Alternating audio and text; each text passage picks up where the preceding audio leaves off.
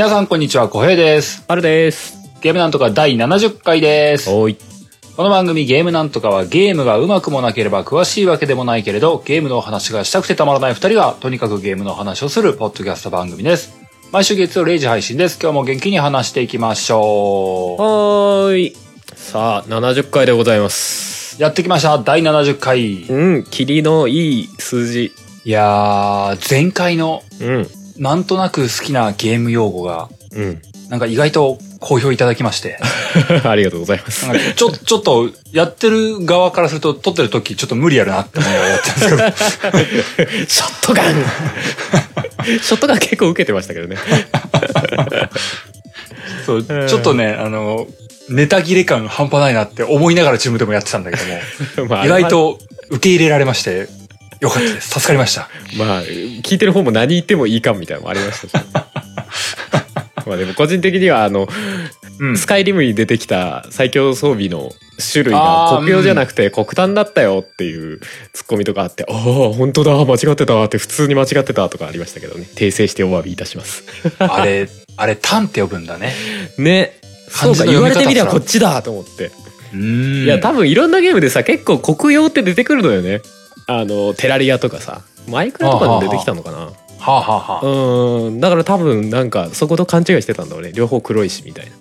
まあ、そういうのあるよね。お、うんわ気づかないんだよね。もう、うん間違えて覚えちゃうと。うんうんうん。そう、そうなんだよ。でも、あれだよね。あの、黒炭ってさ、英語で言うとエボニーらしいのよね。うん。うんエボニーいや、エボニーって結構ギターとかにも使われてたりするのよ。まあ高いやつだけど。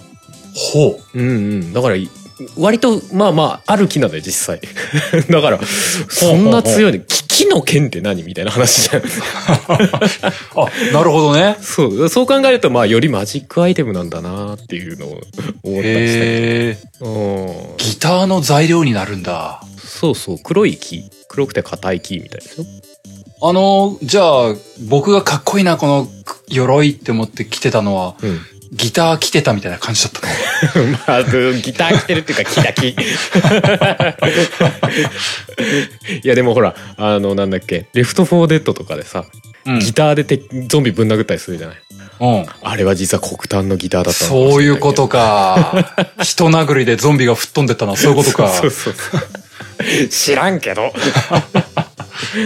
うん、そう。まあまあ、あれはあれ面白かったですね。なるほどね。うまあ、なんかあれ、あれをやっててね、こう、意外と皆さんがこう、思うやつっていうのがこう、もらえるときはこう、ブワッともらえるんだなっていうのをね、改めて感じたというかね、ん。うんうん。ありがとうございます。こういう用語もあるよね、とかっていうの結構たくさんもらえて、うんうん。あの、返事を書いてるのが楽しかったです。そうですね。俺なかなか返事書けなかったですけど。まあ大半、あ、もう小平さん返事してるからいいかな、みたいな。それはそれでちょっと僕からすると若干申し訳ないところもあるんだけどね。なんか僕が全てをしてしまってる感じがあって。いやいや、そんなこともないんだけど。本当に返したいっていうか、こ、これなって思うやつは結構返してたりするんだけど、それでもね。うん。いや、おもろかったです。いやー、69楽しかったですというお話でした。ありがとうございます。そしてね、僕最近ですね、うん。ずっとデイズゴーンを遊んでるんですけども、おー、継続。あのー、うん、あのーデイズゴーン皆さん遊んでるのかどうかわかんないですけども、うん。あんなに長いゲームだとは思ってませんでした。結構長いんだ、ストーリー追ってるだけでも。うん、未だに、ウィキとかそういうの見てない状態でずっとひたすらやってるんですけど、うん。あのーオープンワールドのゲームで、うん。まあ、何のかんの言って、あのーなんかふ埋まってないマップが見えるわけじゃない遊んでると。うんうんうんうん。オープンワールドでさ。はいはい、ここまで行でこけるはずだけど、まだ見えてません、みたいな。そう、なんか、もやがかってるとかよくあるじゃん。はいはいはいはい。で、進めていくとさ、そのもやが晴れていったりでさ、うん全体像のマップが見て、ああ、広かったなーみたいなこと言うわけじゃないですか。うんうん。で、デイズゴーンも、そんな状況に達してきたなっていうのと、うんあの、メインストーリーをやっていく中で、このクエストをやるとしばらく、セーブができませんよ、みたいなことを言われて、ほうほう。もうこれは終わりだなと思ったわけですよ。まあ、そう思うよね。もう帰れませんよ、みたいなやつでしょ。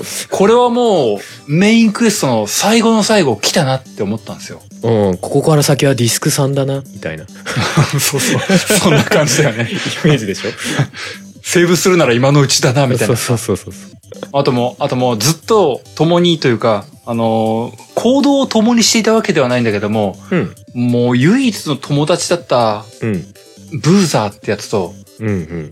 俺、これから出てくから、しばらくお別れだな、みたいな展開があるわけですよ。おすごい死亡フラグ的な。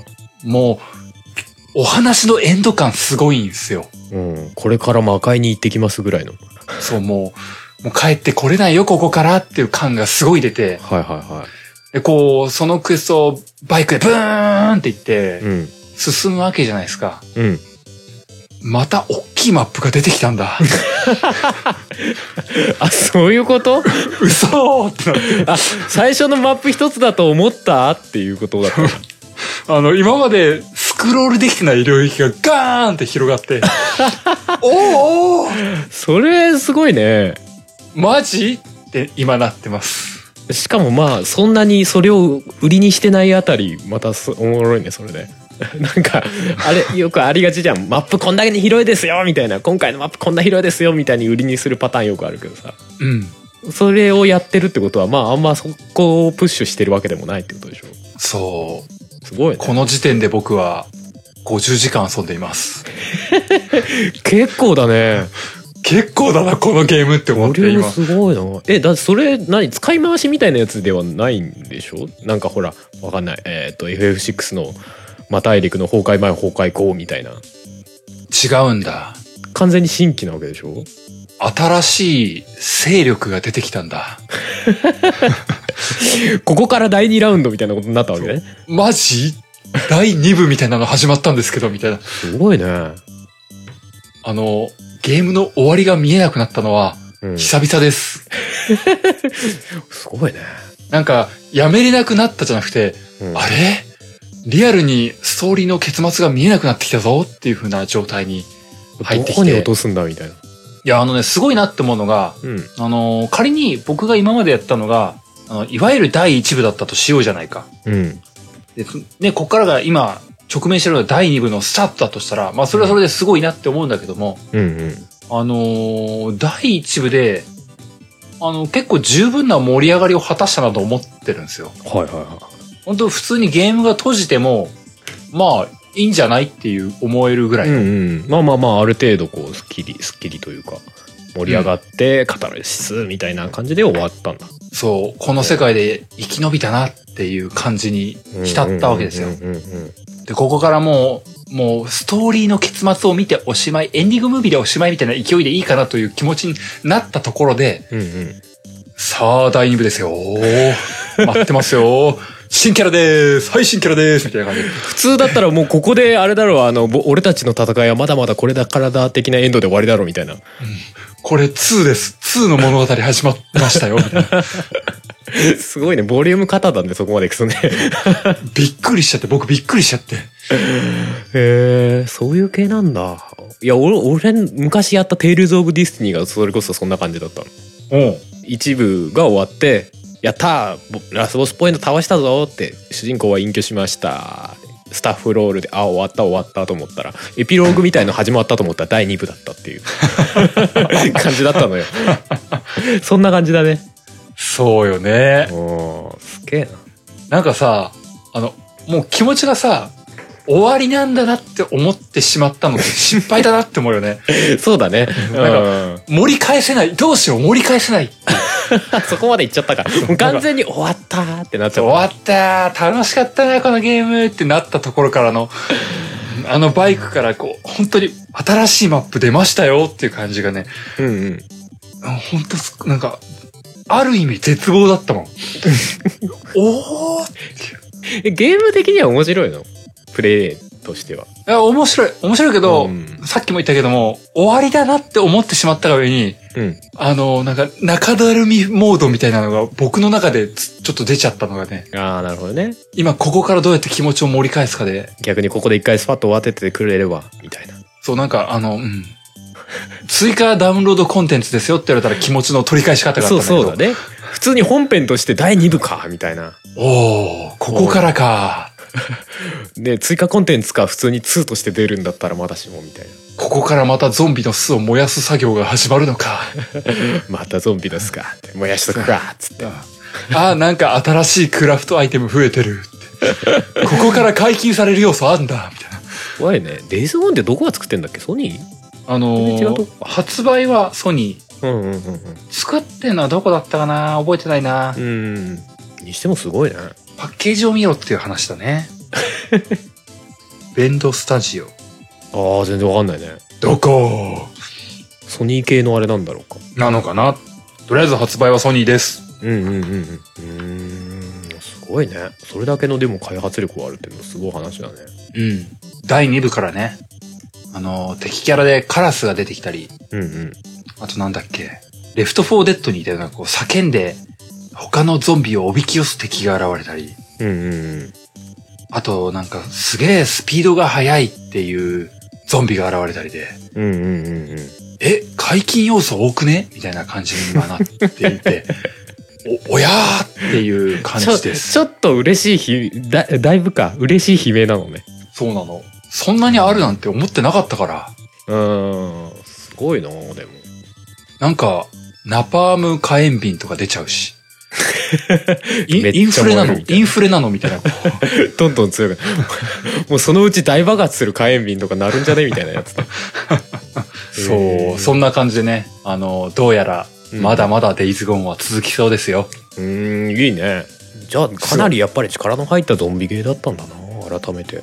いや、すごいと思う。ね。あのー気合入ってる一本だったんだろうね。うんうんうんうんうんね。なんか、正直日本国内ではそんなに売れてないみたいな話を聞くんですけども、うんまあ、海外では一定数売れてるはずなので、うんうんうんうん。まあでもどうなんだろうな。結末見てないけども続編とか考えられてんのかな。どうなんだろうな。どうなんですかね。でも単純になんかあれですよね。字は嬉しそうなタイプだなって思いますけどね。特に日本だと。うん。なんか噂が噂を呼んでじゃないけど。うん。うん。あの、すごい量のゾンビに火炎瓶投げると、すごい燃えるよ。ゾンビの体何でできてんだよ。すごい燃えるよ。なんでそんな燃えるのよ。ああいうのってさすごいさ火めちゃくちゃ映るよね。ああいうゲームの火って。ゾンビ何でできてんの？めっちゃ燃えるねっていうそう。枯れ草なのって思う、で、そしてね、うん。それでもね、一本の火炎瓶ではね、全然燃えきらないぐらいのね、うん。ゾンビ何体いんのっていう。うん。で、前も話したけどね、ゾンビ倒したらね、ゾンビの近く行って耳回収するんですけど、はいはいはい。群れを焼き払った後に、うん。そこに行くと、ゾンビの耳が、5、60とか、70、80みたいなのがこう、ギューンってカウントが上がって、あ一気に回収されるんだ自動的に。うん。あいいねそれはね。一個ずつちまちまこうゾンビの死体に近くに行ってはこう回収ではないんだね。ではない。おうそれいいね。ゲーム中ではスウォーマーって呼ばれるたりするんだけど、うん。スウォーマーの耳、プラス80とか出て、うん わーっていう気持ちになるよ。大量にやったわみたいな。学校のクラス2つ分ぐらいのゾンビやったわみたいな。そう、帰こりに大量どっ、から来たのみたいな。大量出せーって言ってこうバイクでブーンって帰ろうとしてる時になんかこう、うんうん。あの、ゾンビじゃない普通の人間にスナイパーられてカーンって撃たれたりして、こうバイクごと、うわーガンドンガラガシャーンってこう、うまいうまいみたいな、うわーこの野郎みたいなのをしてこ盗賊みたいのがいるわけだ。う、そう、そう、もう俺の改造したなんか釘バットでボコボコだぜ 俺や！ーってやりくらってヒャッハーだな。いいね。くそ、俺のバイクがあってて、バイクをこうか、修理して、ああ、ガソリンがねえとか言って、ガソリンも奪って、こう、ガソリン給して、ようやくだぜって言って帰るっていうのが日課です。すげえな。えー、でもなんか普通に改めて楽しそうですねエイズゴン。いやボリュームはなんかちょっとありすぎてちょっとなんか胃もたりしそうだけどその話聞いてると。もし皆様が遊ぶんならば、あの、あのゲームそこそこに、サイドクエストみたいなのやれよ、みたいな体で出してくるんですけども、うん。そこそこ飛ばしていいと思うよ。全部やってたらキリがないみたいな。サイドクエストこんなに出すってことは、結構ボリューム少なくてやっぱ終わんのかなって、思うよね。そう、勘違いしてた僕は。うん。そうじゃない、そういうことじゃない。メインだけで結構やぞ。結構だぞ。ああそれはでもなんかちょっと購入意欲そそるね。うん。うんいいですね。素でやって50時間は遊べる。ってことだもんね。ゲームです。いいね。あちなみにベンドスタジオはやっぱソニーの系列っぽいですね。SC のベンドスタジオっぽいですね。だからソニー系列みたいですね。なるほど。ね。じゃなきゃそんな規模のなかなか作れんよね。あのまあねうんあれは、そうだね。あれは、お金かかってるよね。うんうんうんうん。すごいですね。まあ、いいゲームでした。そん、でしたじゃないんだけど、まだまだ続くんだけども、うんうんうん。そんなのを今やってますという状態です。よかったです。はるさんは最近なんかやってた？俺はまあそんな長い話にはならんと思うのでちょうどいいかなと思うけど、デッドセルズ、おう。うん、っていうゲームを、まあもう結構前に発売されたやつなんですけど、うん。まあなんつうんですかね、横スクロールの 2D アクションの、まあローグライク系のゲームというか、うん。あのー割とね、なんだろうな、話のね、冒頭はね、それこそダークソウルとかさ、ソウルシリーズみたいな、もういきなり、はい、こういう設定です、はいって出されて、あなたは死ねない体になりました。っ て出されるの。で、この、うーん、お城かな？かなんかの、を攻略すれば、なんかが変わるかもねって、生き返れるかもねとか、雰囲気で言われるそんぐらいのふわーっとした感じで言われるのよ。俺はここクリアすればいいんだなと。でとりあえず剣とあの弓とか渡されるからそれでまあいけるとこまで行きましょうと。でやるたびに毎回手に入るアイテムとか、ダンジョンの中身とか敵のいる位置とか、そういうのがか勝手に変わりますよと。でその中から何回もやってクリアしていきましょうみたいな。でやるたびに、まあまあ、ソウルソウルシリーズでいうソウルみたいなやつとか、まあ、経験値的なものでこう徐々にレベルっていうかいろんなものがアンロックされてって徐々に自分も強くなりますよみたいな。うんうんうんうん。いやーつやってます。なんかあの去年あたりすごい評判が良かったんでインディーゲーの中で。うん。うーん。うんうんうん。でちょっと気になってたんであの今回セールになってたんでおじゃあ買ってみようかなってことで PS4 で買いましたね。いいじゃない。うん楽しい楽しい全然楽しい。あのアクションが小気味いい感じで。なんか、んあの、最近、それ、確かそのデッドセルも、うんスイッチとかでも出てるんでしょ？出てる出てる。なんか、スイッチでやるぐらいのボリューム感のインディーゲーって、うん。いいなって最近よく思うんだよね。うん、俺そんなんばっかやってますね。割とね。でちょろっと遊んで「おー楽しい!」ってなって適当なとこで「はいやめだ」って。なっちゃうみたいな感じ。そう。RPG とかだとねやっぱね最後までやれるこうなんかね、うん、モチベーションがなかなか続かなくてですね。そんぐらいのローグライク系というか。うんうん。うん。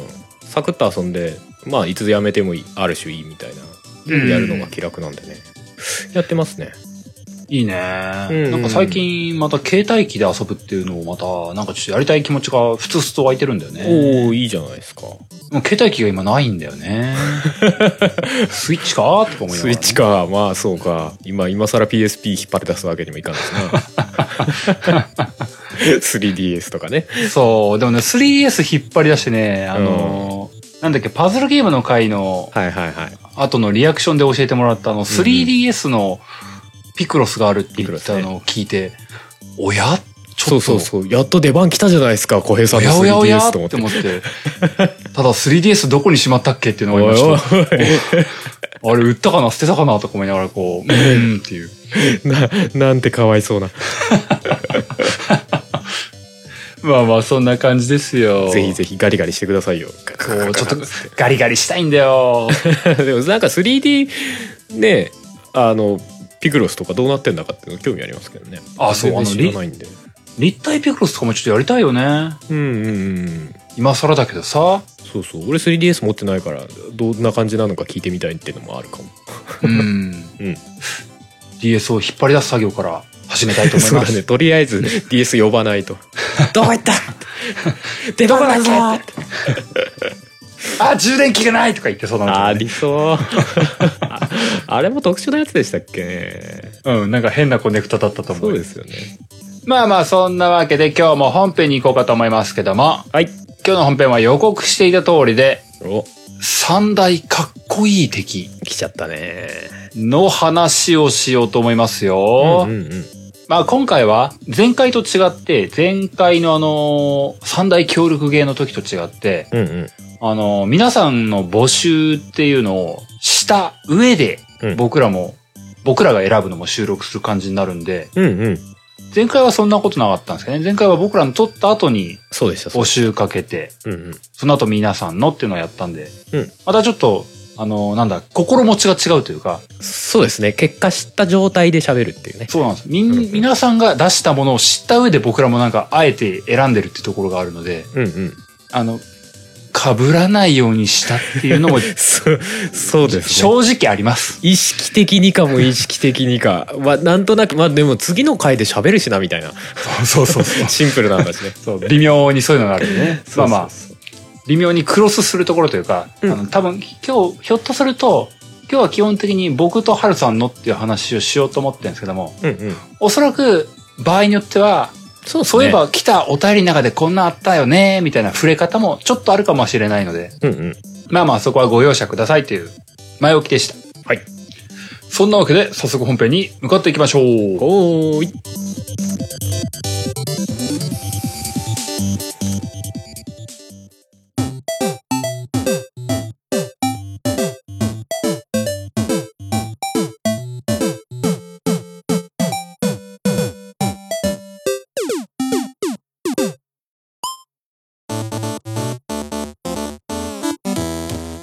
本編ですおーい。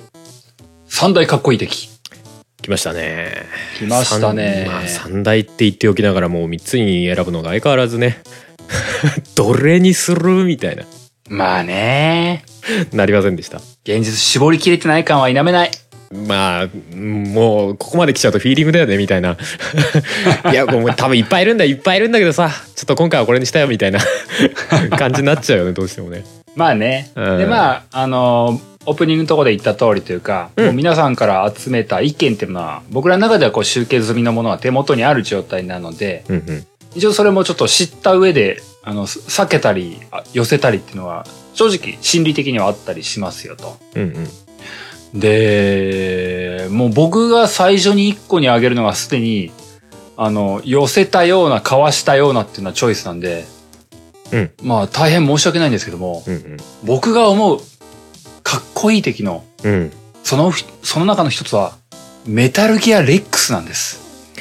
レックスというと、えー、ソリッドの無印の、メタルギアソリッド無印の、まあ、ラスボスに一応なるのかな、あれは。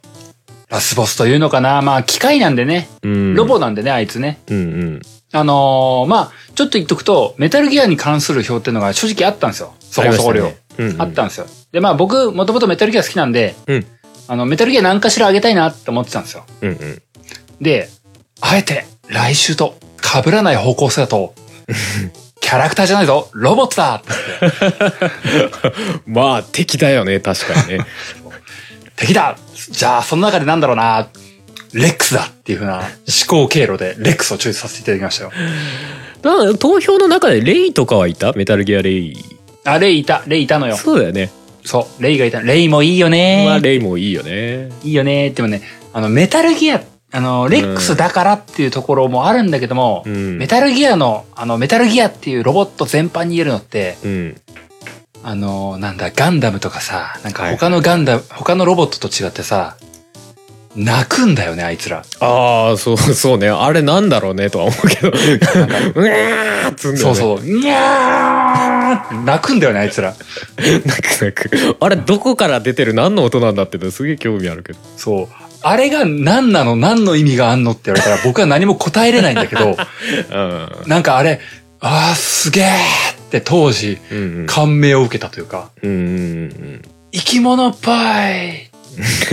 まあ、多分レックスにかけたんだろうなとも思うしね。うん、そうそう。そうそうそうそう。恐竜のね。それがね、あの、忘れられないというかね。うんうんうん。で、メタルギアレックスって、はいはい。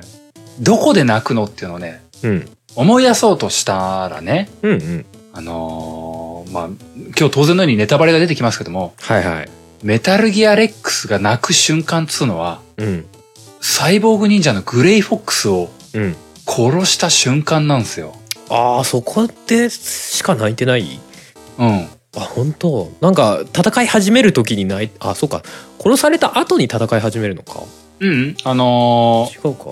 ー戦い始めは、あの、普通に、あの、リキッドが乗り込んで、もう、ここで終わりだスネークみたいなことを言って戦いが始まるのよ。例によってスネークレゲットっつってるわけでね。大佐どうす、どうすればいい？オダ、オダコンどうすればいい？みたいな、そんな、あの、時間の止まった通信をひたすらして、うん。なるほどなるほど、こうこうこうすればいいんだなって言って、うん。シャーっていうところで戦闘が始まって、で、あのーなんだ、一ゲージ分ぐらいや、倒した後のところで、うん。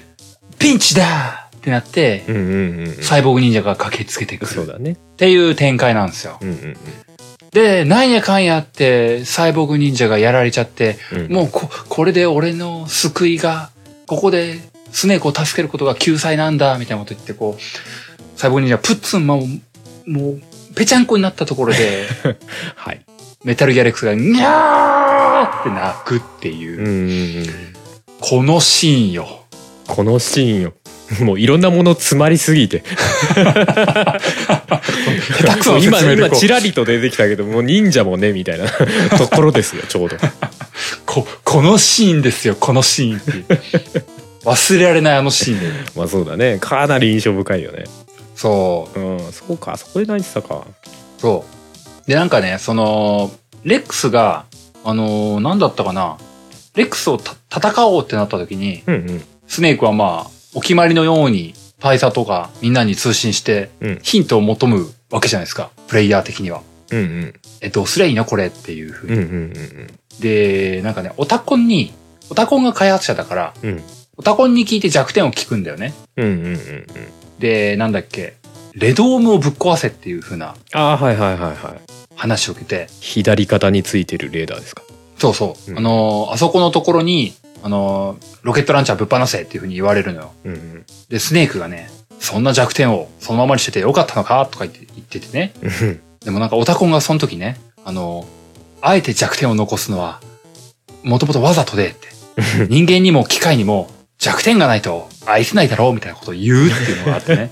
はいはいなんかあの、いやこれゲーム的な理由なんだろうけど、うんその返し、オタコンかっこいいなって思ったのがあって。な、なにそれいいねシャレ聞いてんじゃん、お前って。ありがとう、オタコンって言って、こう、ロケットランチャーバーンってぶっ放すっていう感じがね。まあ、一方でそれどうなんみたいなとこあるけどな兵器としてどうなんみたいな まあでもレックスってちょっとし試作ではないけどっていう解釈してたけどね俺ねうん。あとなんか僕当時遊んでた時、なんか作りかけ感あったんじゃねえかな勝手にイメージはあったんだよね。ねなんか完成品じゃない感っていうかみたい、なねうん、ん。あの感じがね、その、何、メタルギアに出てくるロボットってう、ん。何、ガンダムみたいな、うん。純然たるうん。機械ではなく、鳴き声もあるし、弱点もあるっていう、うんうん。機械のくせに生身感があるっていうのがね、すごいなーって思ったんですよ。そうか。俺単純にレックス俺機械としてビジュアルかっこいいなと思ってたけどねそれもわかる。それもわかるよ。いやなんか他のやつなんかレレイとかもさちょっとなんか流線的なフォルムでさすごい有機的な動きをするじゃない？うんうん。うんなんかレックスは結構なんかもうドシドシしか歩けません私みたいなああ、そうだね。不吉祥感あるよね、あいつ。武器っていうかあるで戦うとこも狭いしそうだね。なんでこんな狭いとこで戦ってんだろうかみたいなぐらい狭いとこで戦うからねそうそうそう。そう。あのなんかねまあそれこそフロントミッションとかに出てきそうなぐらいのああ、そうなのよ。低重心感というかね。うん。う。んああいうとこも良かったなレックス。なんかね、その、レックスの顔っていうのかな。うん。あの、コクピットになってる部分。うんうん。あそこのところってね、あの、メタルギアソリッド5で出てきたサヘラントロプスっていうはいはいはい。やつも結構同じタイプの顔してんすよ。うんうんうんなんか、懐かしくて、ああ嬉しいんだあれ、サヘラントロプス見ると。あれなんかレックスっぽいっていうのがね、サヘラントロプスってすげえでっかい人型のそう、あの完全なね、二本足で完全に立つってやつ。ああっていうか今画像検索しましたけどまんまですね。でも顔、顔がすごい似てるでしょ？ああそのまんまな感じ割と。なんかあの、完成品これだったんじゃねえの的な見え方を。そうだね。こうあレックスってこうなりたかったんだな本当はみたいな感じがすごいねそうなんか、レックスがジオングで、サヘラントプスはパーフェクトジオングだったんじゃないかみたいな。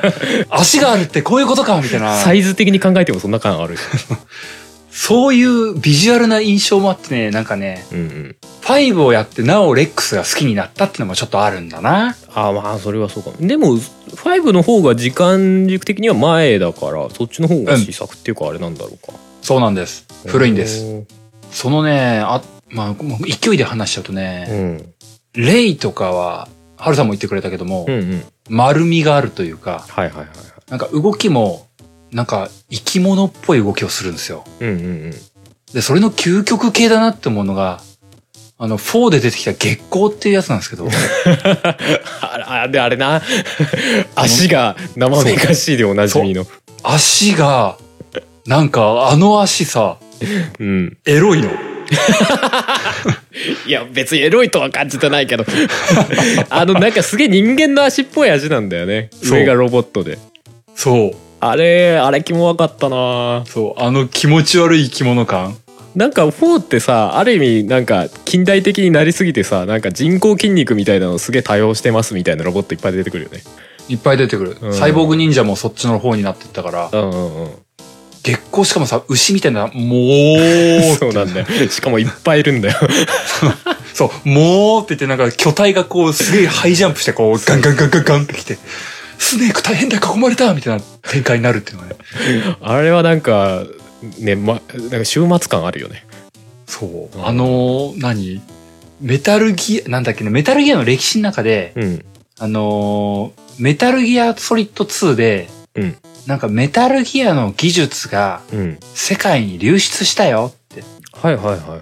なって、うん。これからはメタルギア一体を人間がと止めるとかそういうんじゃなくて、メタルギアを止めるためのメタルギアが必要なんだって、それがメタルギアレイなんだみたいなことを、うんうんうん。あのーオセロットが言ってたんですよ。アンチメタルギアですね。そう。なるほどなと。うんうん。で、なんか、要はこう、その先の未来って、メタルギアソリッド4の世界って、うんもうメタルギアが溢れてる世界だよっていう、そうだね。その話からすると確かに月光はなるほどと。そう、その前提で、月光ってもうなんか本当究極系みたいなの来たっていう感じしない？まあまあそうだけど、そうだけどにしてもお手軽なの来たって。そこそこね、そんなでかくもないんだよね。そう。うん。すげえ実戦配備されてるっていうのがね。うんうん。そして気持ち悪いしさ、なんか、なんかケツみてえななるしさ、でもあの辺見てからさ、あのほら、リアルにさ、現実にある犬型のロボットがあるでしょ？うん。あの自立ロボットみたいな。ああいうの見ると、大差ねえなって思う。あうん、同じぐらいの気持ち悪さあるわと思って。あるよね。なんか四足歩行のロボットとかあるよね。そうそう。あながち間違いじゃないのかなみたいな。こうなるんだなっていう感じの。なんだろうね、あの、月光って逆算、逆関節っぽいところもあるから余計になんだけど、うん足があるけど胴がない感じとかさ、うんちょっとなんか人間に近いパーツを持ち合わせてるからより気持ち悪く見えるんだよなそう、そうなのよ。なんかうん。気持ち悪いんだ。そうね、足だけ見るとなんか生めかしいっていうのがね、うん、そうそうなんだよよくこれ考えたなーってすごい思った当時。そうそうそう足だけ妙になんかに人っぽくなったメタルギアっていうねうん。っていうかなんであれだけ月光なんだろうねそう。そあれなんで月光だったんだろうね。名前の由来何っていうのがね。うんうんそう、そんな感じでね。うんメタルギア、まあ、おも、主だったらレックスが一番好きっていうのがあるんだけどね。うん俺もレックスが一番好きかな他にもいろいろ出てきたけどね3のあのシャゴット。シャゴットそうそうそうそうとかねシャゴットもいいんだよね。まあねでもあれはなんか戦車の延長線感あるからなんか自立歩行兵器とはまたちょっと違うベクトルだなと思うしねうん、なんか本当に、最初の最初っていう感じがあっていいよね、あれ。うんそうだね。確かに。一番古い話だからなるほどなっていう感じはあるうん、そこからのサヘアントロプスのなんかこう何があったか。そうそうそうそう。いや嘘でしょって。技術進化しすぎでしょみたいな。どこが未来なのかわからんっていう。あでも間にピースウォーカーがあるのか？そう、ピースウォーカー、ピースウォーカーで、そうだね、あの時はまだシャゴホットの延長、いや、でも、あれも四足歩行してたな。そうだね。多脚戦車みたいになってたもんねあそこでね、うん。うん。うんなんか、レックスとかレイがなんかさ、あのーそこそこ現実味があるロボット感があるなっていう、なんだろ当時の現実味っていうのかな。そうだね。なんか月光も今の世まで来るとなんかちょっと変な現実味があるんだけどさ。うん、そうだな。わからないでもないっていう感じ。なんか、ロボットっていうイメージの中で、うん。一番なんか、かっこよく、うん。そしてなんか、思い出深いのは、レックスとかレイだなっていうふうに思うんだな。うんうんうんうんそうだね。まあ、レックスはでもデザインかっこよかったよ。実際になんか強いかどうかとかは全然別としてあの歩くといちいちあのビスみたいなさ杭みたいのが足からこうゴンって出て固定されてるみたいな あの辺のギミックとかさ。すげえ細かいと思って。いいよね。そう。メタルギアソリッド4で高解像度になったレックス触れたっていうのはすげえ嬉しかったしな。うんうんうんうんうん自分がね動かしてねうん。メタルギアレイとレックスがガチンコでやり合うっていうシーンありましたねあれは素晴らしいシーンだったよ。うんうんうんあれは良かったな確かに戦うだけで涙が出そうだって。はもうあの後半のあスネークがとにかく痛々しいぐらいになってきた頃ですよね。あそうそう、もう、あの、ほっぺたのやけどなんとかしてあげて とにかく辛いスネークさんっていう、そう。まあ最後の話ですかねあれはね。あれよかったな、うん。メタルギアソリッドはいいですよ。まあそうですな、うん。いや今今見返すとすげえいいもんね4とかもね。すげえいい、なんか。すげえいい。見返見返すとちょっともうねってしびれるよねってねもうなるほどねほんと、もう二度と出ないっていうのが分かってから見直すとまたいいんだ。まあでも4で一旦完結しといてよかったよねそう考えるとねよかった。あれ逆に4出ないでさなんか中途半端な状態でこうシリーズ終わりましたって言われたらもうもう死ぬに死ねないみたいな死ねないもう。感じになっちゃうよねゲーム市場の中で最大の黒歴史になっちゃ そうだね、まあ、そういう意味では5も口惜しいけどもう。ままあで。も4出てるからねみたいうんうん。なうん。そう、そんなんが僕の1体目でした。ハルさんはどんなのがありました？じゃあ僕も言ってあげますか。どうしようかな、えー、じゃあナインボール。お、出た。アーマードコア。アーマードコアうん。うん、まあもしくは管理者でもいいんだけどまあニアイコールな部分はあるんですけどまあ今回もネタバレガンガンですよ。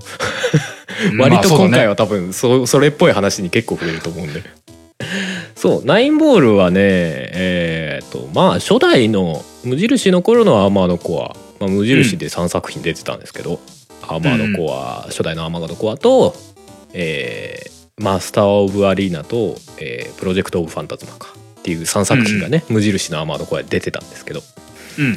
そうその時にまあラスボス的な位置にいた、まあ、ロボットですよねアーマード AC ですよ、うん。うん。うんうん、がアーマードコアだったんですけどねあの初代のアーマードコアってうん。あのねレイブンランキングみたいのがあったんですよそのメニュー画面で見れるなんか世界観的にそういうのがあったんでね。そうそうそう。まあレイブンっていう、まあ、賞金化学駅ですよね。主人公も、まあその中に位置してるんですけど、まあその,、うん。その賞金稼ぎの中のランキングみたいなのがあって。でそのマスター・オブ・アリーナっていう続編になるとその、うん。直接戦うことができたんですけどそのランキングの敵と。うんうんうん。あの1の頃はなくってで一番上にナインボールってやつがずっといたんですよ。ああ、そのメニュー画面上に見えるトップランカーっつうのがナこいつはインボールだどうやらトップらしいっていうのがナインボールっていうのがずっといたんですよ。はいはいはい。でストーリー進めていく上で全く合わないし全く影も見ないねで話だけ聞聞くというかそのランキングもそうだし話だけ聞いたりとかする、うん。で最後の最後に出てくるっていうね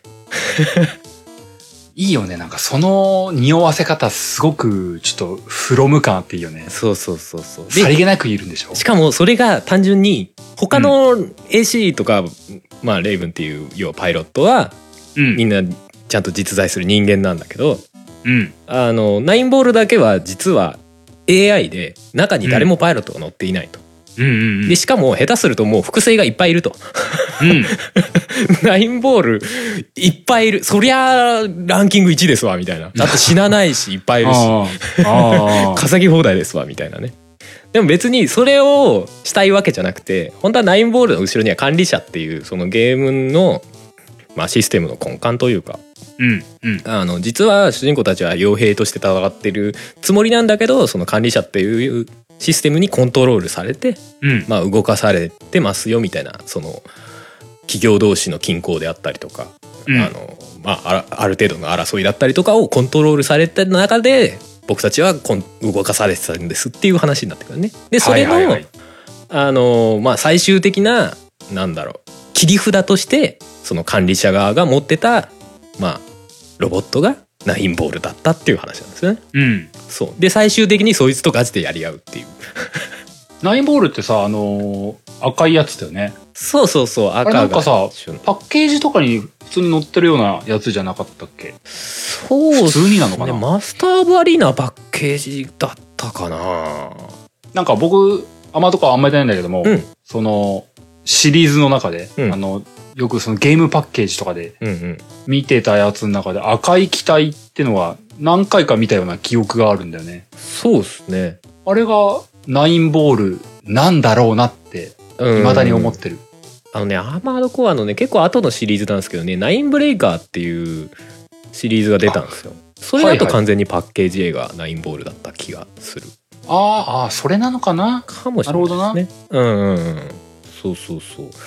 それがね、うん。まあなんかその最後まで貯めてから出てくる感じとか。でストーリーが後半になると、もうなんかね管理者の管理を外れて主人公がいろんなことをやらかしちゃうわけですよ。ダメじゃん、もう。そうコントロールが効かないっつって。で本当にイレギュラーイレギュラーって言われまくるんだよ。お前はイレギュラーだから消えるべきだみたいな。なんかすん。ごい言われまくった挙句もうその切り札であるナインボールと対峙させられるっていう話でね。しかも普通の AC より強えんだ。なんかね一応とゲームの中でも特殊仕様になってんの。普通持ってる武器が普通はこう単発でちょんちょん出るパルスライフルなんだけどナインボールが持ってるやつは3連射してくるとか、普通は空中では撃てないキャノンをガンガン空中でも撃ってくるとか、はいはいはい。うんそういうね特別仕様になってたりとかねまあ人間が乗ってないからできますけどみたいなぐらいの勢いでねそういうことね。あ、でも確かにその、パイロットがいないからこそできるみたいな設定補正があるといいね。多分そういうことなんだろうなみたいなねうんうんうん。そうそうそうそうでも AC はねなんか結構そういう初作から割となんか SF じゃないけど実はこの世界観全部地下でしたとかね、うんうん。うんうんこの世界実は全部あの地上はその戦争によって、まあ、それこそ焼け野原になっちゃったんでみんな地下に住むようにしましたとかね結構そういううん SF な設定がね、盛り込まれててね面白かったですね。うんううんん。まあアーマードコアは、まあ、全体的にやっぱビジュアルかっこいいよね。うん、ロボのビジュアルかっこいいよね。なんかやっぱかっこいい。まあちょっとあれなんだけどフロントミッションもかっこいいのはわかるんだけどなんか割とこう違う方向性なんだけどねなんかね。なんだろう、僕、イメージでしかないけど、フロントミッションよりもなんか、アーマードコアって細身なイメージなんだよね。そうだね。シュッとしてるかもしれない。フロントミッションはもうちょっとこう重心低めでずんぐりむっくりしてるイメージあるよね。うん。うん。うん。だからなんか作業用機器とかから派生したみたいな感じあるけどバンツァーうん。うん。うん。うん、アーマードコアはもうなんか完全に人型っていう感じだよね。まあにしても足をね戦車に キャタピラに置き換えられたりとかそうだね。さそういうなんかロでなんか何に付け替えてもそこそこバランス取れてるんだよねアーマードコアって。ああ、そうだ。フォルム的にもあれ、崩れないっていうか、うんっていう気がする。うん。わかるわ、うんそれは。そう頭がさそれこそアンテナみたいな形になってるやつとかでもなんかそこそこまあでもこういうのもあるかなみたいなそうなんだよな。あれ不思議なもんだよな。そうそうそう、まあ、頭がさなんかそれこそなんだろうレーダーみたいなやつであの何？皿みたいな平べったいやつとかもあるあるよね。うん。でもなんかあこれはこれでありだよねみたいなさそう。そうでしかもあの何？断面積が減るから敵の弾が当たりにくくなりますとか設定書いてあるとさあ理にかなってんじゃんみたいな思っちゃうんだよね そうそうでもそれはすごいわかんの。なんか、うん僕やったのなんだっけ ?5 だったかな？メタルギア、メタルギアじゃねえよ。アーマード、アーマードコア 5? うんあのーそこそこ最近のやつなんだけど、うんうんあれでやった時に、いろいろ組み替えて、うんうんアッセンブルして楽しむじ、楽しむじゃない？うんうんあの中で、このパーツはかっこ悪いよっていうのをとりあえずつけてみると、う数秒後なんか愛せるなって思える。ん わかるわいかるけいけるいける。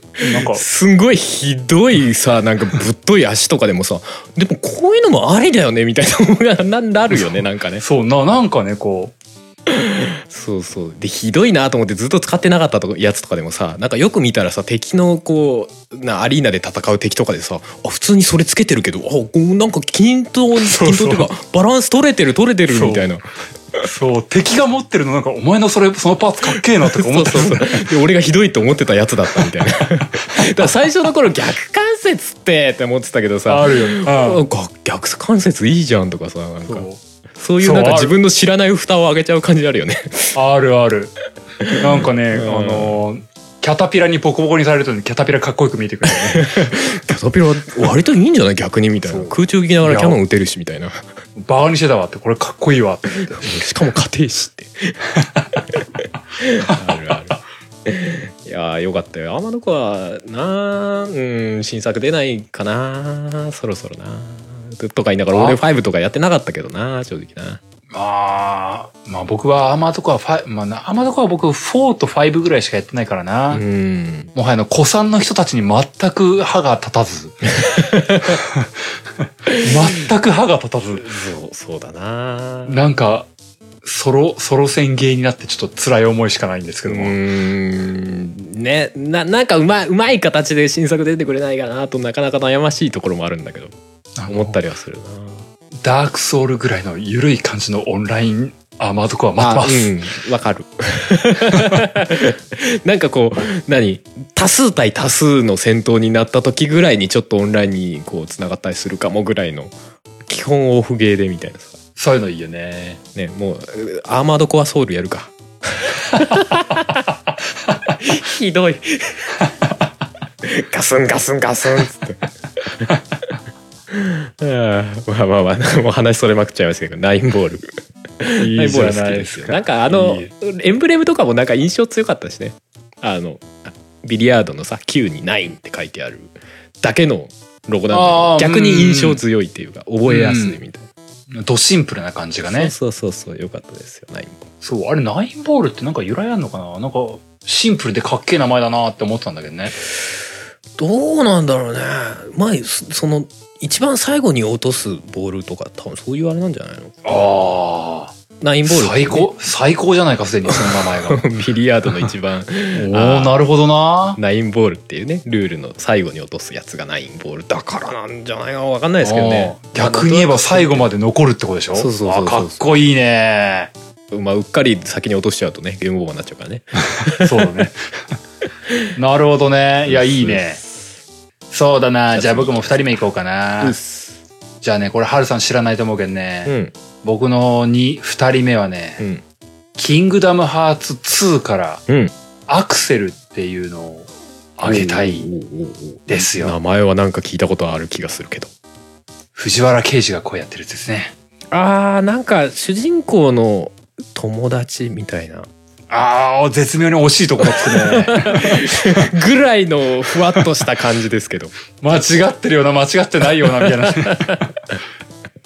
はいはいはい赤赤パツの人そう、赤パスの人。はいはいでね、これね、あの、話す上でね、若干ね、キングダムハーツ3のネタバレを含みそうなところがあるので、ちょっと気をつけてほしいというのはちょっと前置きになっちゃうんだけどうんね。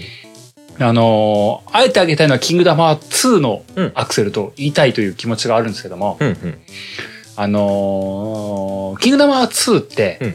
敵組織として13機関っていう敵組織があるんですよ。はいはいはい。で、その13機関っていうのは、うん。あのー心がないうん。奴らだと。うん設定上そうなってるんですよ。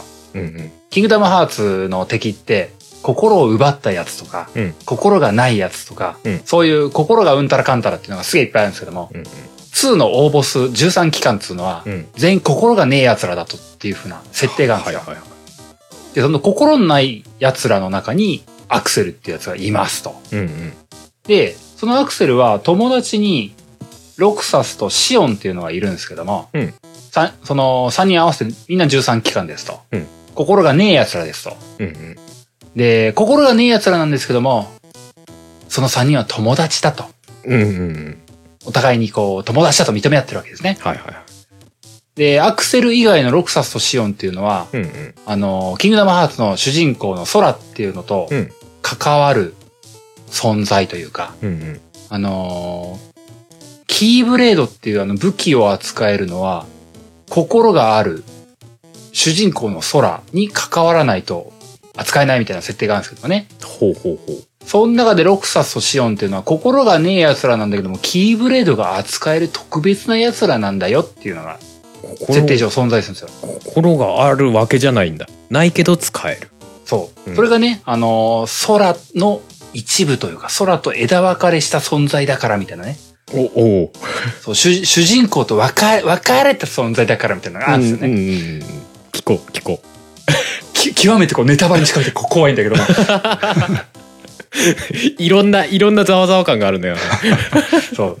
で、まあまあ、そのアクセル、僕が挙げたアクセル以外の二人、ロクサスとシオンっていうのはキーブレードの扱い特別ですと。うんうんで特別なんだけども、その特別っていうのがあだになって、お話の都合上、13機関のっていう敵組織の中で、いろいろ吸ったもんとありまして、ロクサスとシオンは消さねばならんです。おおもうダメです。あいつらもうダメです。もう消しましょう。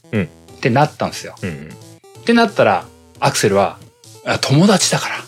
友達を失いたくないから。うんっていうので、あの、命令に背いて、裏で、あの、裏工作をしたり、うんあの、殺されそうになってるっていうのを、ロックサスとか師匠に直接伝えて、うん助けたいから、俺がこうなんとかしてやっから、お前ら、あああしろよ、こうしろよ、みたいなことをやるっつうのね。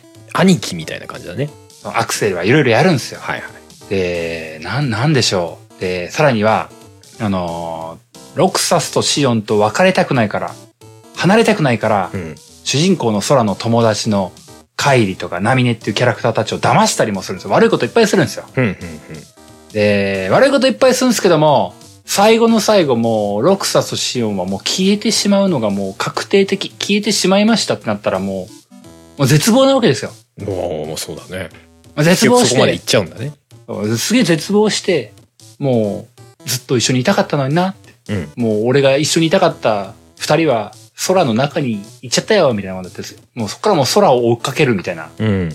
話になって、うん。で、助けようとしたがゆえにいろいろ悪さをしてしまった。さっきのあのナミネ帰りを、うんうん。嘘ついちゃったみたいなとかを、はいはい。悪いこと自分でしたくせにすんげえ罪悪感感じていて、すんげえいいやつじゃん。すんげえ罪悪感感じてて、あの、13機関と空は敵なのに、うんその13機関と敵側にいるのに、お前これから、ああなっちゃうから、あっち行った方がいいぞ、みたいな、こう、空を、味方を助けるんですよ、あいつは。すんげえいいやつじゃんいや、ダメだよって、ああ、一で、こっちじゃダメだよ、みたいなこと言うっつうや。うんうん情が映っちゃったわけだなそう。さらには最後の最後は、空を助けるために自爆をしたりするんですよ。おおすんげえいいやつじゃん もう、もう、で、で、自爆して、もうし、もう死ぬ、もう死ぬしかないっすっていう風な時になったらもう、うんあの、今まであの子に悪いことしちゃったから、謝っといてくれよ、みたいなことを言い出すみたいな。すんごいいいやつじゃんそう。あの、突き詰まってすんげえいいやつなんですよ。なぜ敵側になってしまったのかみたい終始すんげえいいやつで、なうんあの、ことあるごとに、うん俺は心がないって言うんですよ、こいつは。うんでも、多分あの、僕の今の話もある程度伝わると思うんだけども、どう考えても心あるのよ、こいつ。そうだね キブレードも扱えてんのもそのせいじゃね？みたいなど、どう考えてもお前心あるじゃんっていうのが、こう、あのに、プレイヤーとしてはそう思うわけですよ。もう突っ込みどころしかないってなるよねおーってね。でなんかね、こう、まあ、話としてはすげえシンプルな話で、うんあの、友達であったロクサスとかシオンに、うん。あの、結果離れ離れになっちゃって、もう会えないっていう風な状況になった後に、うん。それでも忘れられないから、あの、そこにいるかもしれないっていう主人公の空のもとにうんやってくるんですよね。やってきてはちょっかいを出したりとか、はいはい。あの助け舟を出したりとか。で、最後の最後もう、もうななんでこんなことをしてしまったんだみたいなことを内情を暴露するときに、うん。ただひたすらにロクサスにもう一度会えるんじゃないかって思って、うん。会いたかったんだっていうのを暴露してうん。死んでいくっていう、重い。もう辛い、辛いっていう気持ちに、あの、キングダムハーツをして、あそそのシーンも結構ゲームの同終盤なんだよね。う。んうんもう同終盤で、あの、ある意味泣かせるシーンなわけですよ。うんうん。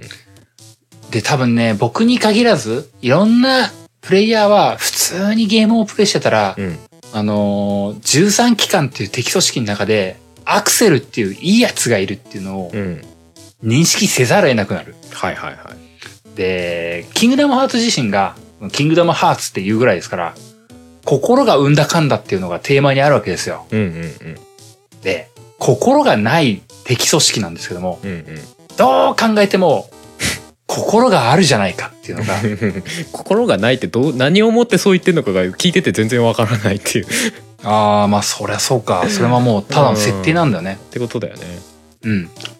で心がないっていうのって何っていうのはなん、なんつうの、そのキングダムハーツのテーマを一番ね、うん気づかせるのはねアクセルなんですよ。うんうんそういうある意味問いかけなわけだねそう。心があるとか心がないとかっていうのって、なんか、大人が決めることじゃないよね、みたいな。うーん。ノムリンが決めたのとは違うよね、みたいな。のをアクセルで気づかさせるっていうのを、こう、なんかね、アクセルが全部体現してるなっていうのがね、人を助けるのに理由がいるのかよ字で言っちゃってる感じなんだね。そう、そういう感じがね。いやー、ひたすらに、あの、哀愁が漂うやつというか、うん。うん心があるってこういうことだよねっていうのを、うんうんキングダムハーツ2っていうゲームをしてうんうん。気づくの、思うのは、もう敵キャラクターの中ではアクセルしかいないし、うん。味方キャラクターの誰よりも一番心があるなって思うのがアクセルなんですよ。むしろねみたいな。だ、ゲームの中で誰よりも心あるのお前だわって思う思うのよ。割とじゃあ中心的に描かれてる感じなんだなやっぱな。話的には。話、うん、話的にはそうだね。うんうん。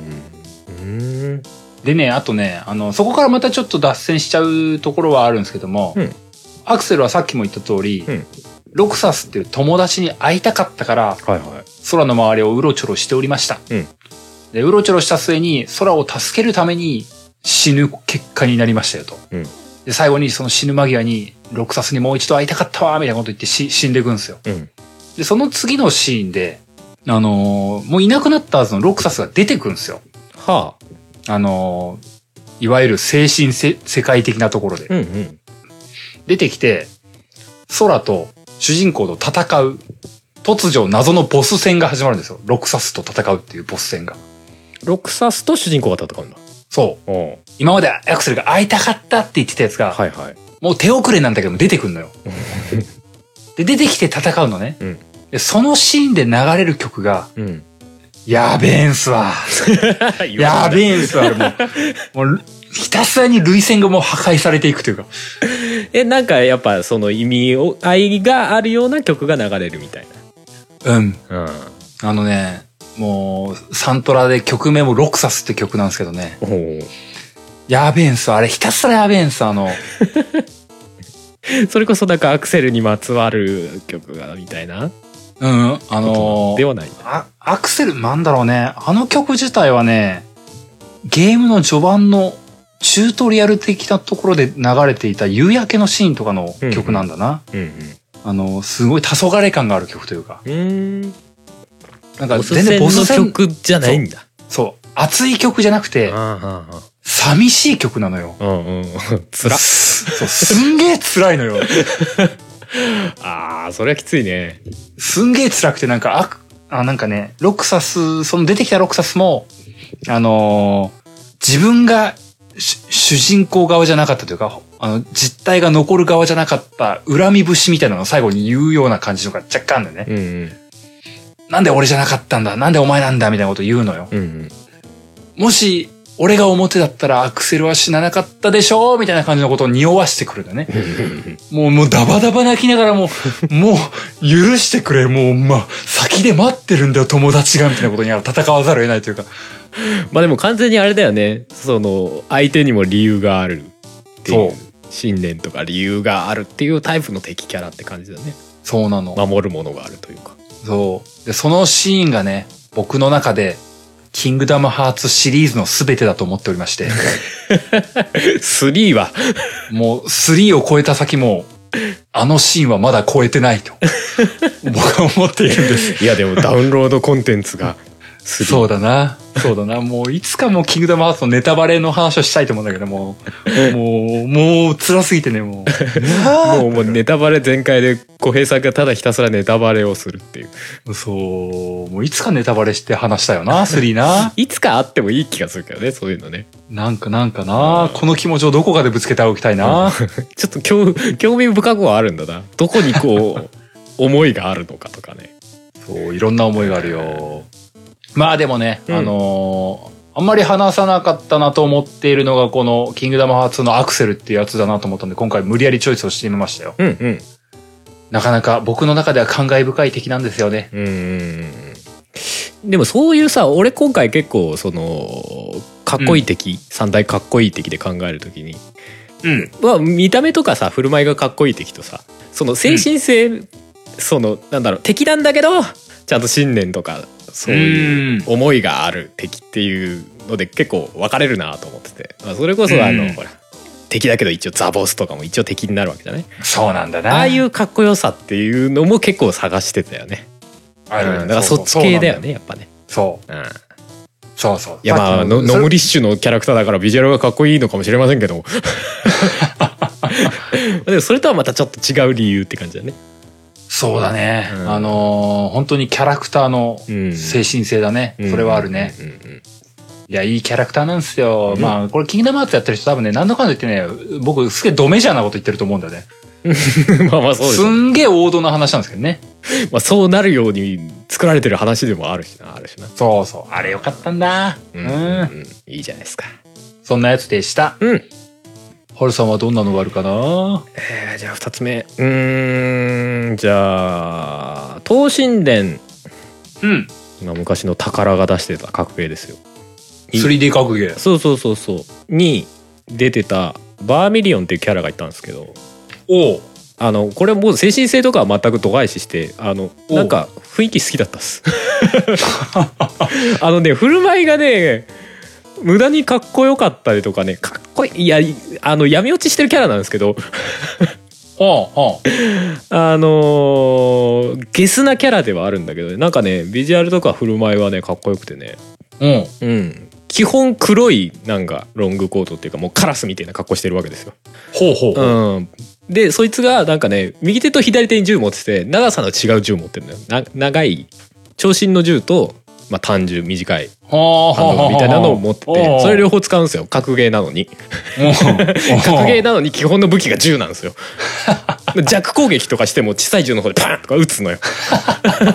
強攻撃すると大きい方の銃バンって撃つみたいなキャラなの。だからちょっとねはいはい。ずりーのよ。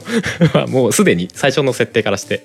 いわゆるベガとか豪鬼みたいなポジションあってことだよね。そうそうそう。豪鬼とか多分その辺に近いんじゃないかなかなりねもともとチート的なキャラでで最初の頃は多分ボスだったんじゃなかったかな。3とかだと普通にキャラとして使えたはずなんだけど。うーん。あでも一応ボス扱いになってたかな。ちょっと忘れちゃいましたけどね。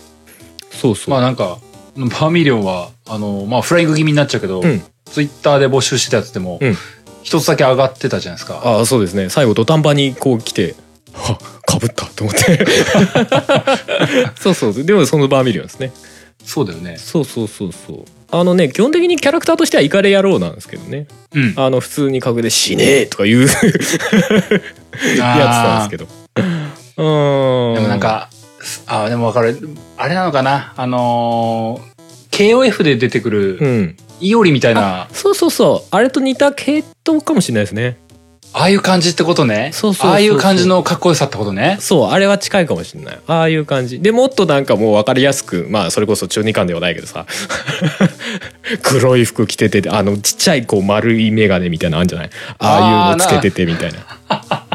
黒い丸メガネね。そうそうそうそう。でねなんかね格ゲーなんだけどさ前ボタンを押すとさまあ歩くわけじゃない？相手の方に向かって。うんうん。どこどこどこって歩くわけじゃない？バーミリオンに関してはすっげえゆっくり動くすっごい落ち着いてスッスッって歩くのよ。めちゃくちゃ落ち着いてるみたいなさ雰囲気でめっちゃかっこつけながら歩くの。スースーって。それがさかっこよくてさダッシュするとちゃんとダッシュするの。だからなんかそのな抑揚のつけ方がすごいかっこよくて動きの。ああ、なるほどね。スッスッって動いててでまあダッシュするなりさ敵の攻撃を側転でしゃがみ側転でかわしてからの銃バーンみたいなさやつとかさあね出た出た。動きがいちいちかっこよかったのよ そうそうなるほどね。必殺技がいる二丁拳銃撃ちまくるみたいなやつあったりとかさああ、そういうのはまあ確かに惹かれるよね。そうなんだよね。なんかねビジュアルがねなんかいちいち動きがかっこいいみたいなイメージがある。まあ今見たらなんか、うんちょっとうんまあでねポリゴンあらあらだし結構辛いかなってとこは正直あるけど。うん。そうそう。で2とかまではね一応ボスキャラだったからね弾撃ちまくりだったのよだからもう通常攻撃は遠距離攻撃っていうもうひどいキャラだったんだけど。他のキャラみんな近接攻撃ばっかりだけど。どうする、どうすりゃいいのそれ？だったんだけどね。あの3になってね弾がね確かね制限があるんだよね確か。ほうほうほう。でちょいちょいこうリロードを挟みながら戦わないといけないっていうね。ちゃんとあの一応キャラクターとしても、まあ、成立するような形になってて やっとバランス、ゲームバランスが取れたんだね。そうそうそうそう。確かだから通常キャラだったと思うんだよね。うん。なるほどそうなそう。でもなんかリロードの仕方もやたら一発ずつなんかこうなんかシュッシュッって。銃をなんかくるくるみたいな感じで一発ずつリロードするのね。そんなまどろっこしいリロードすんの？そうそうだからちょいちょい合間見て一発両手の銃を一発ずつリロードするみたいな。ああそういうことか。そうそう。なるほど、ね、相手が倒れてる時にリロードみたいなええー、面白うい、ーん。まああれはなんかなんかああでもあれは明確に敵扱いのキャラクターだったけどああ好きだったなと思ってね。いいね。うん。でもそれ使ってるとあの対戦で使ってるとめちゃくちゃ嫌がれるけどね。まあねバランス悪すぎるもんね。バランス悪い。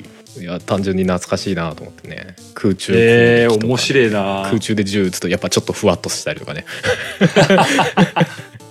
ジャンプ直後にこう空中から銃撃つみたいなやつとかね。発生が早いみたいな、なんかそういうのあなるほどね。と、東神殿ってさ、うん。でも東神殿だとあれか、3D だから横よけとか、うんうん避け方いっぱいあったからまだそうそう。戦いになるのかな？奥行きに避けたりとかもできたから多分まあ戦いないことはなかった。特に3は戦いないことはなかった気がする。うん。うん。2D 格ゲーだったら近づけないもんね。まあそうだね。パンパンとか来たらさ。でその長身の方の銃はさ威力高いからさ当たったら吹っ飛ぶしさ、ポンっつって。いいね。うんまあちょちょっと卑怯なキャラではあってねなるほどね。まあでもかっこよ面かった白いな。しかもそのさいやこれ全然関係ない話なんだけどその銃をさ、撃つとさうん。普通だったらさその弾ってさまあ見えないよねでさごまかしたりするじゃない、うん。あのねちゃんとねテクスチャーとしてね弾飛んでるんだ。間にあの、なんかねカメラをね動かすモードみたいなのが裏技かなんかであってでそれでカメラを動かしてその銃撃った直後にその敵までの間のところをよーくアップにして近づくと弾ちゃんと飛んでんの。へー。何その無駄なこだわりっていう よくさなんかゲームとかだとさ表現としてさなんか黄色い筋みたいのがさビュンって飛んでったりするじゃない、うん。そういうのは一切ないのよだから弾光ったりとかも何もしてないのめっちゃちっちゃいテクスチャーが一個ピュンって飛んでんの。誰も見えないのに。あれはなんだこの無駄なこだわりと思って、ね、それは。いや、判断ミスじゃないのかって思っちゃうけどわね。かんない。けどいや多分ネタだと思うんだけどあれは。だってあのその長身の方から出るさでかい束みたいのがあるのよ、そっちにはなんかね呪いの呪呪いっていう字が書いてある。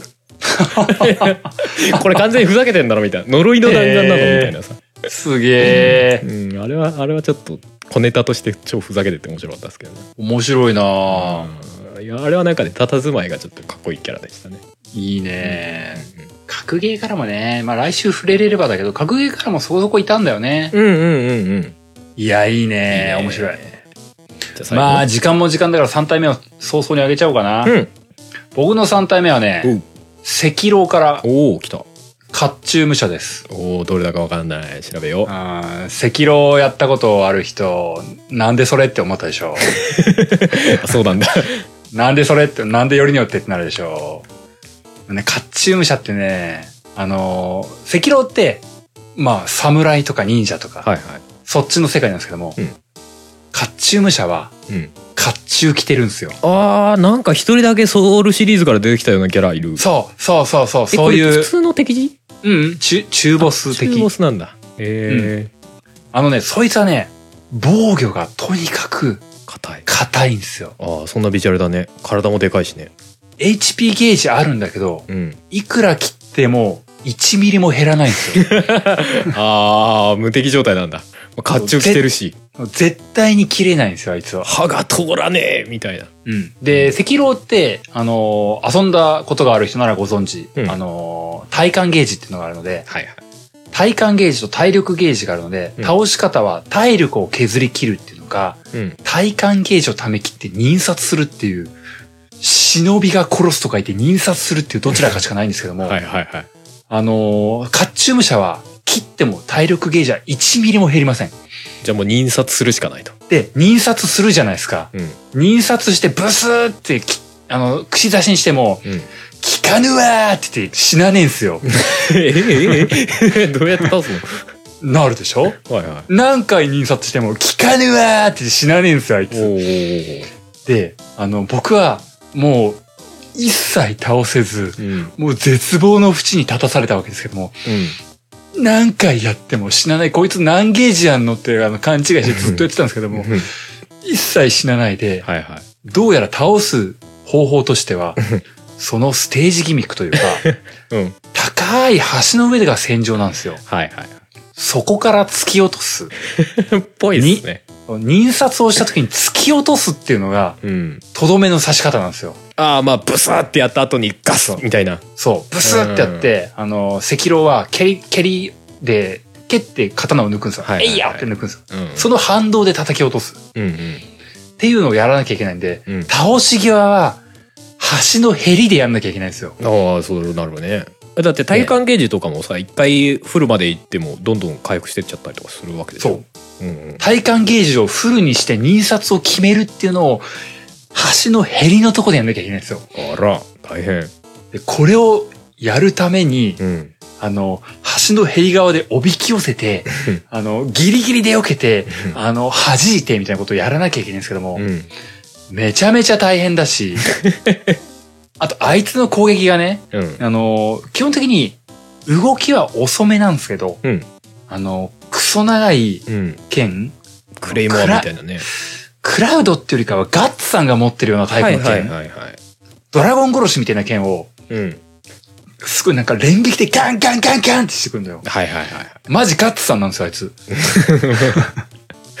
あれを、あの、赤狼のゲームシステム的には、あの、うんガード押しっぱだと自分の体感ゲージが削られきってやられちゃうんですけども、はいはい。あの、避けるか、あの、タイミングよくもう音ゲーバリ並みのタイミングで、カインカインカインカインってやれば、パリ的な。そう、体感ゲージが溜み切って潰せるんですよ。うんあれをやるのがどんなに大変なことか。うん。まあ、ある種パリ師匠みたいなことになるわけね。一体浩平さんは何回叩き潰されたんでしょうか これ結構後の方的なの？いやー、中盤かな？いや、序盤かな？うん。結構まあまあまあ、序盤なのね。あの、うん。あの、クリアした後に言えることとしては、うん。もう中ボスの中ではランクの低い中ボスですよ。ああ。にしても印象深いと。そう、あの、これまで、あの、なんとか、なんとか体感ゲージを溜め切って倒してきたっていうのでは、うん。やれないというか、うん。あの、この位置でタイミングよく、今この瞬間に体感ゲージを溜め切るっていうことを狙わなきゃいけない敵なんだよね。うんうんうん。で、それをやった末に、あのーあいつは、なんかよくわかんないけど、死ぬ、死に際、ロバートーって言って死んでいくんですよ。誰やね。誰って言って、別れを告げるというか、それなんか回収されるんだ。いや、多分ね、設定とか読めばね、なんかあんとだろうね。考察の要素は十分あると思うのね。はいはいはい。まあ、甲冑着てるし、甲冑くれたのロバートなんだろうなって思いながら僕は うん、その断末魔を聞いてるんですけども。その辺明確に語らないからね。で、あの、すんげえ高え。橋なんだけども、うん。落ちてって、ロバートーって言って、落ちてった数秒後に、うんガシャーンって聞こえるんですよ。あ、そこちゃんとやってんの偉いね。どんだけ高いところから落ちたんだろう、これ。っていう 感じで、なんかもう、やっと倒したよ、みたいな、疲れ切った感じ、まあまあそうだよね。いくら戦っても死なない相手とやってたわけだもんね。いやー、忘れられませんよ、あいつ、みたいなうん感じ。俺も今画像検索してますけど、あの、画像検索してるだけなんだけど、もう倒し方が察す,、察するぐらい、うん落ちる間際の写真がすっごい 出てくる。名前で検索したら。もう落ちる寸前の、あーってなってる写真がすっごい出てくる。そうそう。そしてあの瞬間ね、ちょっとね、ほんとダークソウルを思い出すんだよね。うん。あの、落ちてく瞬間まあまあまあ、そういうシーン多かったしな、ダークソウルも。なんか落として倒すってダークソウルでちょっとあったじゃないあったあった。そう。あれを思い出すんだよね。うん。で、甲冑のフォルムがもうダークソウルというか、まあまあま、ねこの世界観によう入れたな、逆にみたいな。なんかお前迷い込んだんじゃないですかっていう感じののがすごいあってね。ね。そうだよね。あの印象深い。ネタ。ネタ的な感じで入れたんだろうね。赤狼の中で非常に印象深い。うんうんうんうん。だって別に甲冑着てるだけだったら武者甲冑でも全然良かったわけだもんね。あえて、あのね、アーマーみたいのを着せるっていうの。西洋系の甲冑着てるんですよ。そうそうで、その西洋系の甲冑がマジ硬えっていうのがなんか憎いというか。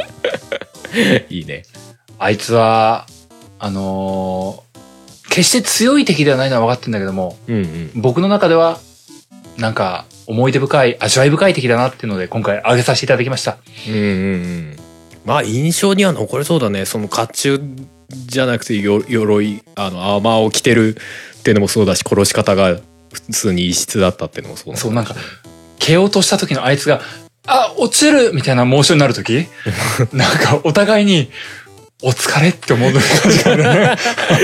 なんか、スローになってない気がするんだけど、スローに感じるんだよね。あーまあまあそれはわかる気がするわやったってのと、あ、ついに俺殺されたみたいな、うんロバートーっていうか、いややっとロバートの元に行けるみたいな叫びかもしれないしな そう、そうも聞こえてくるんだよね。うんついにお前んとこ行けるぞみたいな今までありがとうな、みたいな感じが僕の中でもあるんだよね。なんかいろんなあだ名つけられてそうだな。いや、なんかね、赤狼のボスってみんなね、倒すときね、うん。今までありがとうございましたって感じがあるんだよね。あなたから卒業しますみたいな感じがね、あるんだよ。うんなんかそれぞれ結構役割を担ってんのがねゲーム的にもね、うんまあ、それこそ甲冑じゃねえや普通にダメージ入らないみたいなのはさなんかそのね体感ゲージの重要性みたいなのをすごい出してそうだしね。あるんだよ、あのー幻を蝶の現術ババもそうだしさ、あの、居合切りの先生もやばかったからな。うんうんうんうんああいうなんかね、幾度となく殺されては、倒した時のあの、あーお疲れ様でしたみたいな感じのね、ありがとうございましたみたいな感じのが、毎回感じるんだよね。でもあのシリーズさまあ全般ソウルシリーズに入れてるかもしれないけどさ、うんあのどっか突き抜けたやつ出てくるとワクワクしちゃうよね。極端かみたいなやつ すんげえ剣長いやつとかいたじゃんないか あるある。いるよね。ああいうの見てワクワクしちゃういるよね無駄にでかいとかさそう。こんなにでかいのみたいなね。そうそうそうあの、いるそういるんだよ。来週、来週ね、ダークソウルのやつ僕絶対触れたいと思ってるやつですから。お楽しみにじゃあ俺最後いきますかそろそろはーい。えっ、ー、とね俺は最後はねエースコンバットゼロおのまあピクシーことラリー・フォルクというキャラがいるんですが。うん。まあこのキャラねざっくり概要を言うとですね、まあまあネタバレまた含みますよ、うん。あの相棒でありラスボスなんですよ、相棒なの？そうそうそう。最初味方ってこと？そう最初は味方で猟奇なんですよ。ほう。自分がその何期編成だったか忘れたけどのまあ1ですよ。で、うんその、うん。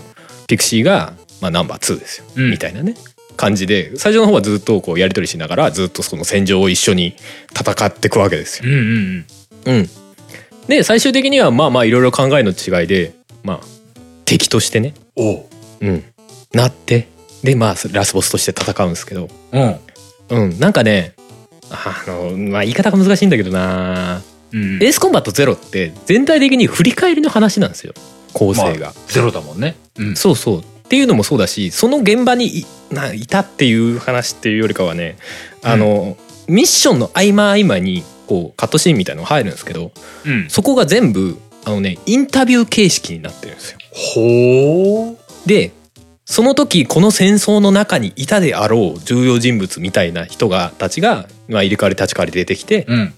でその主人公に対しての、まあ、その戦争自体であったりとかそのその場にいた、まあ、エースと言われる主人公についてのことを喋るんですよ。ほうほう。いろんな人がねあいつはああだったよ、こうだったよも。そうそうそうそう、あいいつはあれはこうでとかで、うんうんそれも自分が戦場で実際戦った人とか関連してた人が出てくるんですよだからそのミッションで戦った敵のエースとかがその次のカットで出てきたりするのよねほうほうほう。そうそうだからねなんかねまあまあエースコンバットゼロ自体がすごい好きなんだけどうん。そのなんかね構成がねなんか敵にもその後があったりとか戦闘の後の話があったりとか、なるほどね。うん、そういうのを語ってるみたいな話があってうんでその中でその相棒だったキャラクターが一番最後に出てくるんですよ。うんうん。うん、まあもしかしたら最初の方とかにも出てたのかもしれないけど、まあ一番最後一番美味しいところで出てくるんですけど、うん。うん、でそのキャラクターがまあ最後にその今まで猟奇として飛んでた時に言ってた、まあ、口癖みたいのを言ったりとか、うん。まあ、要相棒いまだ生きてるかっていうのが口癖なんですけどそれをそのカットシーンの中でまた改めていったりとか、でその時はもう主人公とあのーピクシーは全然違う生き方をしているっていうことになってるんで、うん。もうどお互いにお互いがどうなってるか知らないっていう状態なんですよ。はいはいそう。はい。でもその中で主主人公に向かってあの時最後に戦うんだけども結果的に両方とも生き残ってしまう、うん。うん、みたいな話で。でその上でお互い今何を考えてるこういうことを考えてるみたいな話があるみたいなね。お前はこう考えてるんじゃないのかとか問いかけだったりとか。あああの時みたいなね話だったりとかがあってす,、うん、すごいあーね。それ刺さるな。うん。エースコンバットゼロはねすごい。なんかやっぱりさエースコンバットとかっていうのも敵がやっぱりなんかねやっぱ倒しちゃうことが 多いんですね普通に。敵が悪人で倒しちゃう、うん。うん。で最後に「よかったねめでたしめでたし」みたいなことになりうんがちだまあな気がするんですよね。それはうん。お話として、うんでもゼロはまあ一旦その悪いやつは倒した上ででもそのピクシーっていうのが戦争の中であの、うん。こういう争い自体がそもそも不毛なんだっていうそれを全部終わらせてしまおうみたいなことを、まあ、画策してでラスボスとしてそれが現れるというね、なるほどね。ちゃんまあ出たよ。信念ある系だね。あそうそうそう。完全にそっち系です。ね、はいはい。そうそうそうそう。結構ねあのーゲームの中で言うセリフもね眼蓄があるセリフ眼蓄というかまあまあ名言っぽいセリフをね結構ね吐き出すんでね。うーん。好きですね。まあ厳密に敵と言えるかっていうの微妙なところですけどまあラスボスだから許してくれよみたいなね。敵でしょうん。みたいな。最終的に。味方であり敵っていうね。そう。まあまあちょいちょいゲームの中でもまあありそうなシチュエーションではあるけども。でもそれがなんかすごいうまいこと聞いてたなと思ってね、いいうん。ね、セリフでもね「戦争は無慈悲だ。生きた力と生きた力の衝突なんだよ」とかね、あーなんか、うん。あーそれラスボスなんでしょ？そうそうそうそう。不死身のエースっていうのは戦場に長くいたやつの家臣だ。お前のことだよ相棒。とか言うとかね。いちいちね。ああなるほどね。ちょっといやすごい近い距離かららうん。知っている人間だからこそなんか語れる語り合う言葉があるみたいなねうん。いやお前も分かってるんだろうってお互いに思ってるみたいな。で最終的にそのインタビューでそのプレイヤー自身にそのことが言われる感じがして明確に。そうだよね。そうゲームの中のキャラクターからキャラクターに言われてるんじゃなくてそのピクシーからプレイヤーに向かって投げかけられてるみたいなのがすごくてすんごいしびれてあーあーそうだよね。それはいいと思う。すごいいいと思う。そうそう。猟奇っていうのがいいねそのインタビューの最後に「ありがとう戦友。またな」って締めるんですよ。ああ。はあってなる。決して恨み合ってるわけでもないんだね。素晴らしいね。そうそうそうそうそうなんですよ。なるほどね。でお互いに生きながらえながら何かを感じ取るみたいなね話でねすごく良いまとまりというか。まあお互いなんかその後そのゲーム上の歴史ではあどうなったんだかみたいな感じだったと思うんですけどね。あんまりうん。ね、明確にその後の歴史があると後のシリーズに関わってきちゃうんで、うん。うん、まあ2人とも語られない英雄みたいな雰囲気だったような気がしますね。うんうんなるほどね。素晴らしい。エスコンゼロは俺は好きですね。まあ5とかも、うん、いよよくはあるんですけど俺はなんかねゼロの方がすごい刺さった感じだったうな。ん。うん、エースコンバットゼロいいね。うん、いいんでおすすめです。ただ5あたりをやってないと逆にちょっと飲み込めないような ストーリーになっているのでもしかしたらあれかもしれない。まあそうだよね。シリーズ長いとそうなっちゃうよね。そうなんですよね。ちょうどね5と、まあ、対になるようなストーリーというか話をしているので5で昔話として語られてたことが0で自分がプレイヤーとしてできるみたいな話になっているのでねなるほどね。まあ機会があれば。そうですね。うん。まあお時間的にはこんなもんですかね。ちょっと最後の方駆け足になっちゃって申し訳ないですけども。いえいえいいやー話しました。えうん。で今日これから71の方も収録していくんですけどもね。イエイ。来週は、えー皆さんが投稿してくれたもの、ハッシュタグツイートであ、あ投稿してくれたものを集計してのうんうん内容になってきますんで、そちらの方もぜひご期待くださいというところで今日はエンディングに向かっていきましょう。おーい。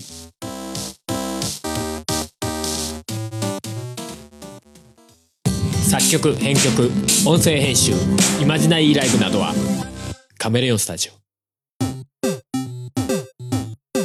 エンディングです。おーいよどうした？どなうどうどうどうでした？なんだどうしたっつってた 結構こうがっつり喋れましたいやーなんか、今回、あの、難しかったよね。実際、かっこいい敵っていけっかなと思ったんだけども。うんうんあのーどうしても敵を挙げると、うん総理を話さなきゃいけないよなって思って。まあそれもあるななんかあの、うん、これは、開ければ開けるほど、うんドツボにはまるぞって思いながら。一人ぐらい、ちょっと軽めのやつが必要だ。よし、勝ち武者だ。とか思いながら、まあそういうのはあったね正直ね。みたいなところが正直あったよ。うん。結構でも俺何個かまだ他にもサブでいたっちゃいたかな。うん。でもなんかね、あのー単純にビジュアルとかでかっこいいよねとかっていうのも話したかったなとも思ったし、うん。まあその、心情とか、精神面的にこういうキャラクター、キャラクターとしていいよねっていうふうな部分のところうんもあったりとかで、それはなんかある意味、一色単に言えないなーって改めて思ったかな。うんうんそうだねでそういうキャラになってくるとさ明確に敵とも言えないみたいなキャラ結構多かったりするからなんかそうなんだよな。そう。て 敵じゃねえなってのもあるんだよね、確かにね。そうそうそうそうそう。それはあるよね。うんまあ、なんだろうね。多分、またというか、別にすぐ考えてるわけじゃないですけども、うん似たようなテーマで焼き直しみたいなこともできてもいいのかなとも思ったりもするのでね。うむうむまた機会があればやっていきたいと思います。ですねまあまあ、そんなわけで今日は最後にいつものやつ読んで終わっていこうかと思いお願います。しますえーこの番組ゲームなんとかでは皆様からのお便りを募集しております。お便りは番組ブログのお便りフォームまたはメールにてお送りください。番組ブログはゲームなんとか .com。番組メールアドレスはゲームなんとか .gmail.com です。ゲームなんとかの綴りは gamenantoka です。そんなわけで第70回はこの辺でおしまいです。それではまた次回お会いしましょう。お相手は小ヘと。春でしたそれではまた来週。よう相棒まだ生きてるか？